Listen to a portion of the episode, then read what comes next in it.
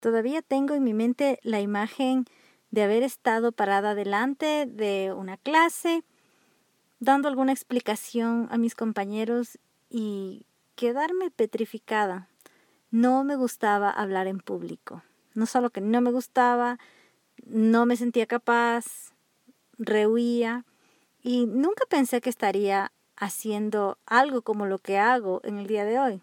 Nunca me imaginé que mi trabajo iría a incluir hablar en público, frente a gente, grabar un podcast, hacer videos en vivo en las redes sociales y todavía me cuesta. Realmente este reto del podcast ha sido también salir de mi zona de confort. Y en la segunda parte del programa te voy a contar unos tips que más bien es un paso a paso, tres puntos que te van a ayudar a estructurar charlas de forma bien sencilla. Si me estás escuchando por primera vez, soy Mónica Salazar, me encuentras en salazarmónica.com y en mi página web puedes suscribirte al boletín de noticias, tomar el test de arquetipos del dinero y así vas a conocer cuál es tu relación con el dinero y cómo usarla a tu favor.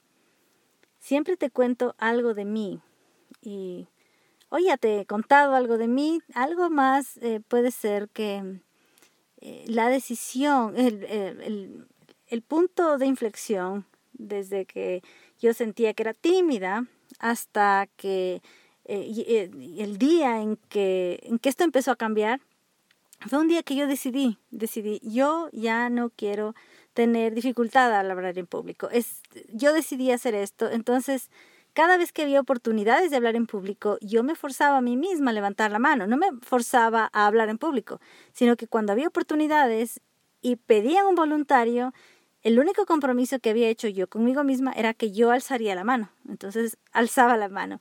Y no te voy a decir que el cambio fue de un día para el otro, para nada. Ha sido años y años. Te digo, hasta ahora me cuesta. Pero he visto que ese fue el punto de inflexión hasta, hasta ese día sentía que esto no era lo mío y de, desde ese día empecé a descubrir que me encantaba comunicar. Y bueno, ahora te voy a contar cómo es lo que organizo mis ideas. Eh, yo tengo esta imagen dentro de mi mente de lo que hay que hacer en una competencia de natación.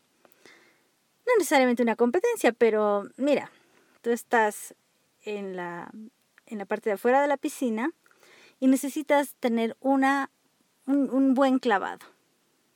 Si es que tu clavado no es bueno, pues ya estás fuera de la competencia.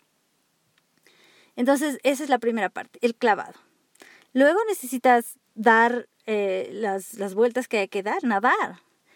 Y eso yo lo comparo con una historia. Entonces tenemos la entrada, el inicio es importante pensar, bueno, ¿cómo voy a iniciar esto? De alguna forma interesante, no cualquier inicio. Luego, ¿cuál va a ser la historia que voy a contar? Y ahí están las vueltas que vayas a dar. Te puede ser una historia que lleve otra historia y dentro de la historia puedes tal vez dar alguna información, dar algún dato, alguna estadística. Y el tercer punto es la llegada. ¿Cuál es el punto que vas a hacer?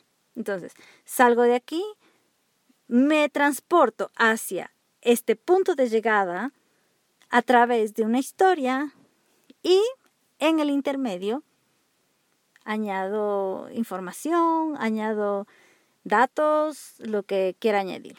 Y así es como preparo en mi mente los podcasts. Y así como esta imagen ha sido de ayuda para mí, el verme saltando hacia el agua, nadando, durante la historia y llegando a un punto.